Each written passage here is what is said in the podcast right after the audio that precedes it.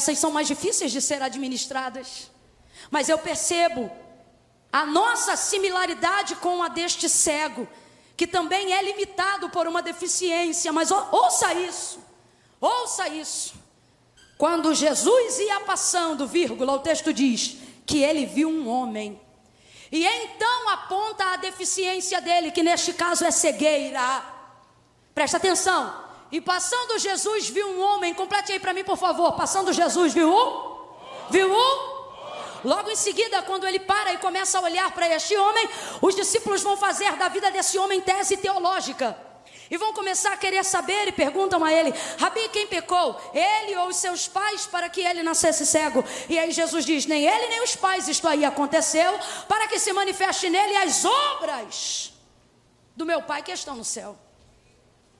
Então presta atenção: todos eles observam o homem por causa da deficiência, o que, que chama a atenção dos discípulos? O fato de Jesus ter parado para dar atenção a um homem limitado. O fato de Jesus ter parado para dar atenção a alguém que estava limitado dentro de uma esfera física. Aí eles ficam parados olhando para o homem e o tempo todo se reportam a ele como cego. O tempo todo chamam ele de cego. Depois você vai ver Jesus curando este homem. Este homem já vai estar curado. Quando ele volta do tanque de Siloé, os vizinhos sabem que ele era cego desde nascença, reconhecem ele de longe e percebem que agora ele está enxergando, sabem quem é ele desde o dia em que ele nasceu. Ele era pedinte na comunidade local, não porque era um homem vagabundo, porque era um homem desprezível, mas porque, de acordo com a lei, era a única coisa que lhe restava a fazer diante da deficiência que ele tinha. Por quê? Porque uma pessoa na condição dele não tinha como é, ser funcionário, como ser servo e nem mesmo comprado como escravo de ninguém. Agora veja, essa vizinhança e a sociedade conhece ele desde que ele nasceu, sabe o nome dele, sabe quem ele é, sabe por que ele pede, sabe de onde ele vem, mas quando vê ele saindo do tanque de Siloé e indo e voltando para o meio da cidade, o povo de vez olhar e se alegrar pela cura, ou o povo de vez chamá-lo pelo nome, olha o que o texto diz: que os vizinhos e o que Dante o viam a mendigar começaram a dizer: não é aquele cego. Veja, o tempo todo é isso, você sabe por quê?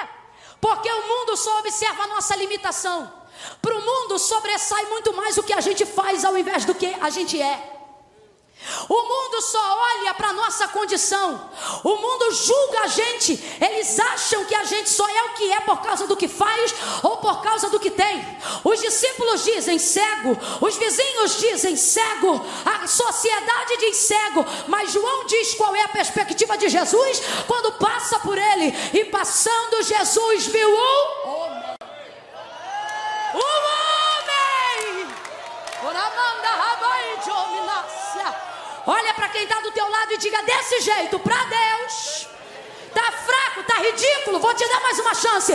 Diga para Deus, você não é só o que tem ou só o que faz. Diga para Deus, quem você é é maior do que o que você tem e do você faz. Enquanto as pessoas só olham para a sua deficiência, enquanto as pessoas só olham para a sua limitação, Jesus está olhando para a tua humanidade. Ele te entende. Ele te entende. Não precisa aumentar o volume, está perfeito. Eu queria que aliviasse só um pouquinho o compressor, se fosse possível. Todos viam um cego, todos viam um deficiente, mas Jesus passa e vê um homem. Aonde as pessoas só veem limites em nós. Aonde nós só vemos os próprios limites. Jesus passa e vê nos limites possibilidades. Eu vou falar de novo. Quando a gente se olha para o espelho, tem dia que a gente se sente igual Davi. Davi tem um salmo onde ele diz assim: Muitos olham para mim, afinal já era o rei Davi. Ele disse assim: Muitos olham para mim e dizem, Ele é um prodígio. Aí Davi orava e dizia assim: Mas tu sabes quem eu sou. Sabe o que ele está dizendo? Senhor, tu sabes que eu não sou isso tudo que acham que sou. E é muito importante de vez em quando a gente fazer essa oração, porque tem dia que o povo vai te arrebentar, e você vai ter que orar e dizer: Senhor, tu sabes que eu não sou isso. E tem dia que o povo vai, ó, te aplaudir, te ovacionar, achando, uau! E você vai ter que fazer a mesma oração. Senhor, tu também sabes que eu não sou tudo isso. É vai de caminho.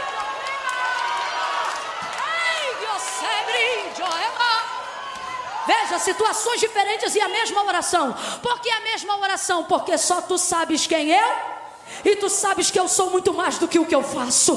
Tu sabes que eu sou muito mais do que o que eu tenho. Tu sabes que eu sou muito mais do que os meus limites apresentam. Por quê? Porque Deus não me escolheu por aquilo que eu podia fazer, mas Ele me escolheu por quem Ele via que eu podia ser. E para Deus a identidade de quem eu sou é muito mais importante do que aquilo que eu posso oferecer. Mas qual é o nosso problema? O nosso problema é que deixamos a sociedade colocar sobre nós um olhar que pressiona e que faz a gente só se aceitar quem a gente é se a gente for capaz de fazer. E quando a gente não se vê sendo capaz de fazer, acha que a gente não é nada, porque acha que não é capaz de ser. Mas e se eu te disser que o ser não depende do que você faz, só depende de quem você é? O que, que é isso? Camila, como é que eu, eu faço para ser mais eu? Como é que eu faço para identificar melhor a minha identidade? Ora, você precisa deixar Deus ser Deus em você, não do jeito que Ele é Deus em mim, porque do jeito que Ele é Deus em mim, Ele só é em mim. Você não pode deixar Deus ser Deus em você do jeito que Ele é na Carla, porque do jeito que Ele é na Carla, Ele só é na Carla. Você não pode querer que Deus seja em você quem você é, do jeito que Ele é na Júlia. Porque do jeito que Ele é na Júlia, no mundo inteiro, Ele só é na Júlia. Agora eu vou te perguntar qual é seu nome, responda. De novo, Camila, mas tem um monte de gente. Eu não estou perguntando o nome de gente, eu estou perguntando qual é o seu. Qual é o seu nome? Qual é o seu nome?